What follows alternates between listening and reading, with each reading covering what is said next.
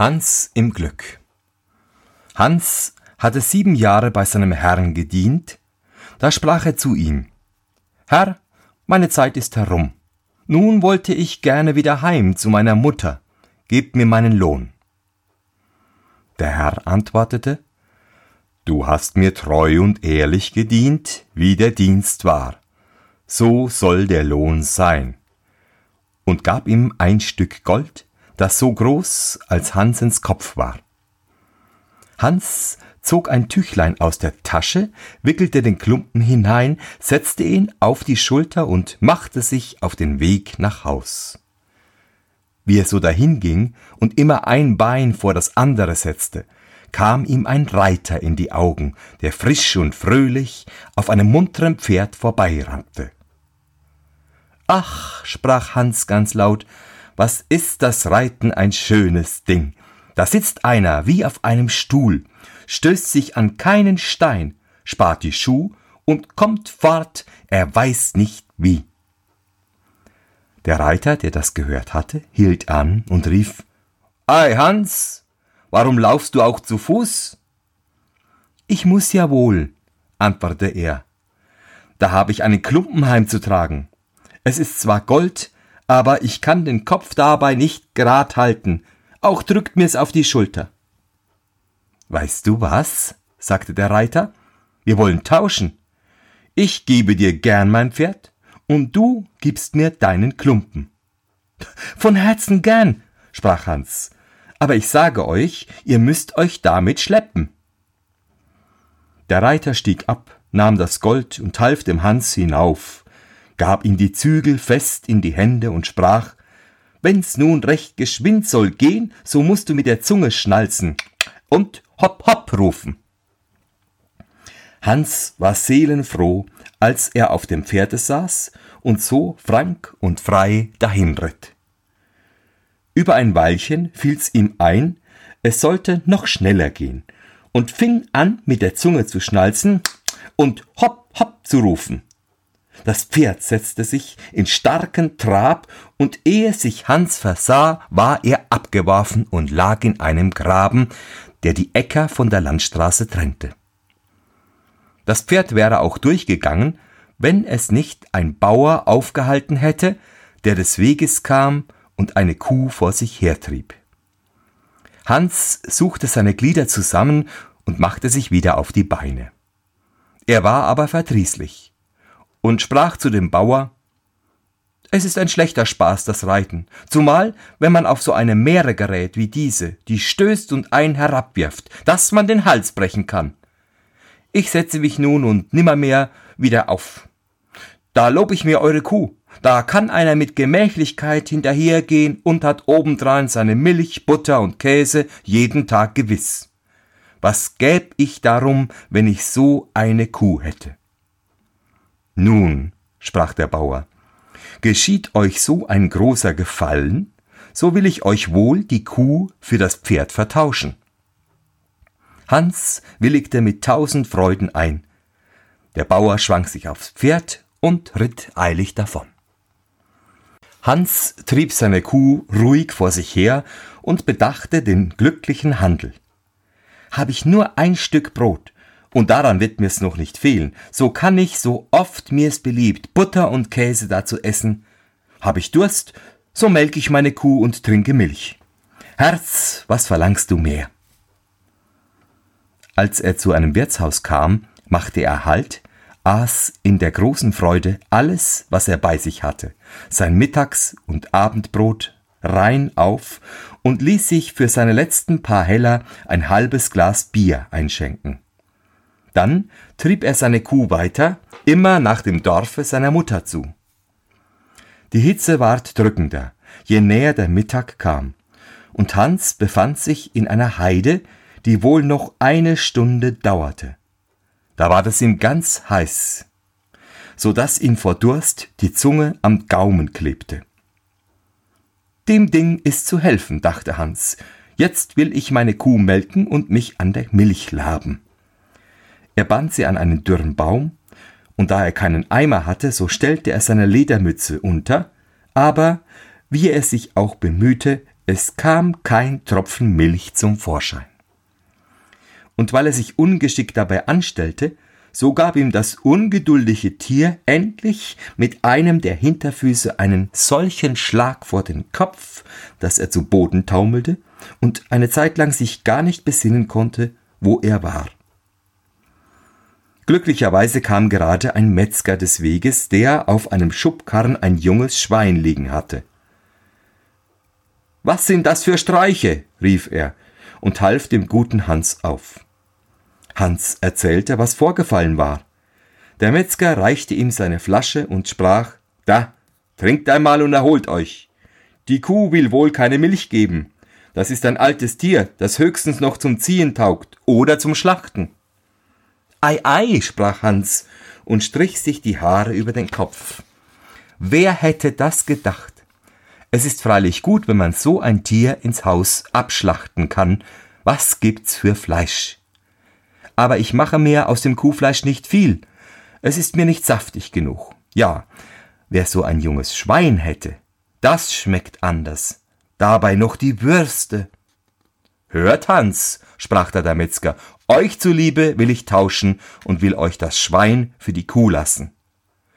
Gott lohn euch eure Freundschaft, sprach Hans übergab ihm die Kuh, ließ sich das Schweinchen vom Karren losmachen und den Strick, woran es gebunden war, in die Hand geben. Hans zog weiter und überdachte, wie ihm doch alles nach Wunsch ginge.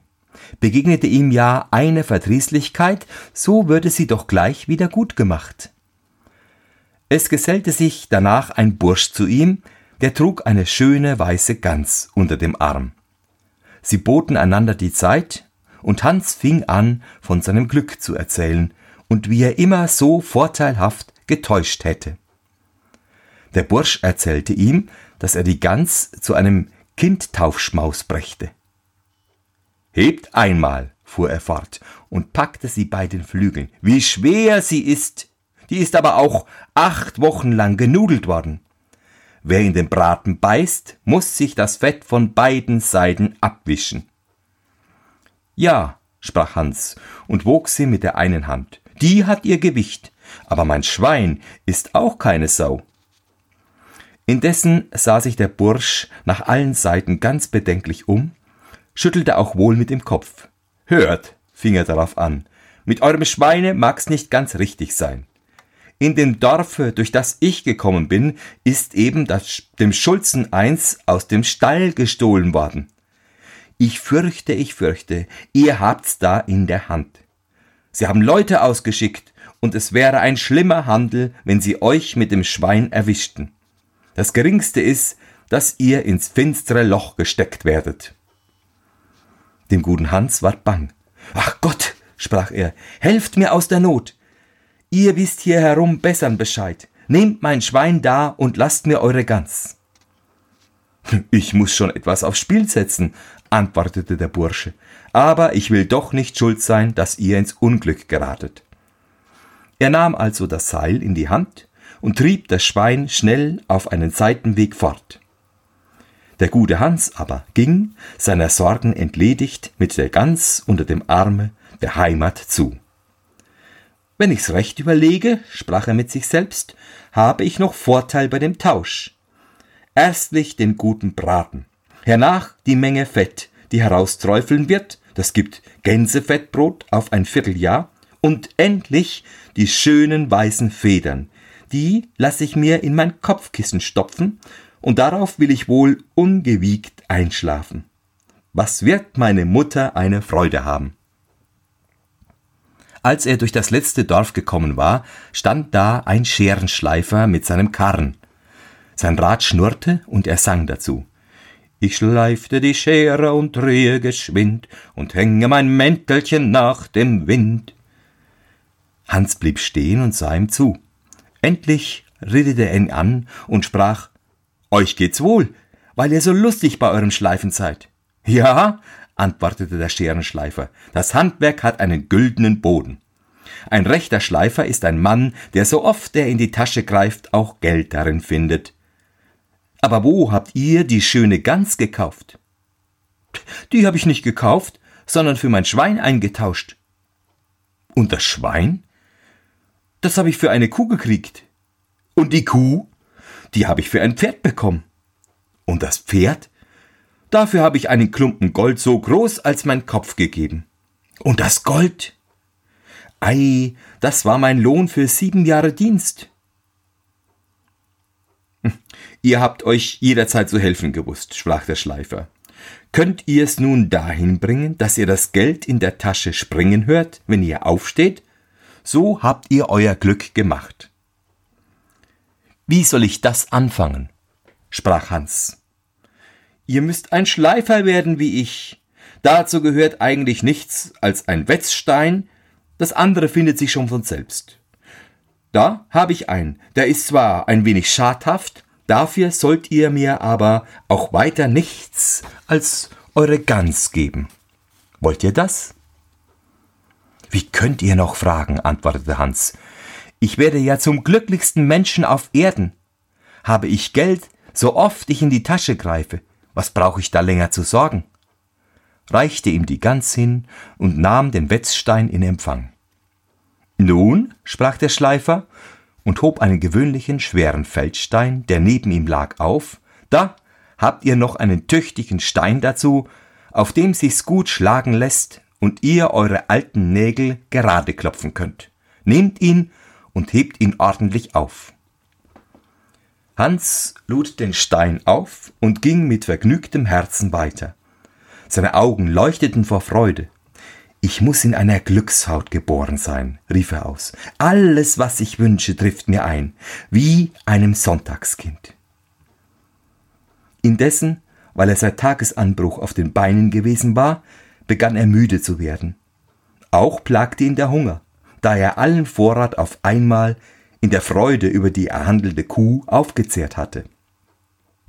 Er konnte endlich nur mit Mühe weitergehen und musste jeden Augenblick Halt machen. Dabei drückten ihn die Steine ganz erbärmlich. Da konnte er sich des Gedankens nicht erwehren, wie gut es wäre, wenn er sie gerade jetzt nicht zu tragen brauchte. Wie eine Schnecke kam er zu seinem Feldbrunnen geschlichen, wollte da ruhen und sich mit einem frischen Trunk laben, damit er aber die Steine im Niedersitzen nicht beschädigte, legte er sie bedächtig neben sich auf dem Rand des Brunnens. Darauf setzte er sich nieder und wollte sich zum Trinken bücken, da versah er's, stieß ein klein wenig an und beide Steine plumpsten hinab. Hans, als er sie mit seinen Augen in die Tiefe hatte versinken sehen, sprang vor Freuden auf, kniete dann nieder und dankte Gott mit Tränen in den Augen, dass er ihm auch diese Gnade noch erwiesen und ihn auf eine so gute Art und ohne dass er sich einen Vorwurf zu machen brauchte, von den schweren Steinen befreit hätte, die ihm allein noch hinderlich gewesen wären. So glücklich wie ich, rief er aus, gibt es keinen Menschen unter der Sonne. Mit leichtem Herzen und frei von aller Last sprang er nun fort, bis er daheim bei seiner Mutter war.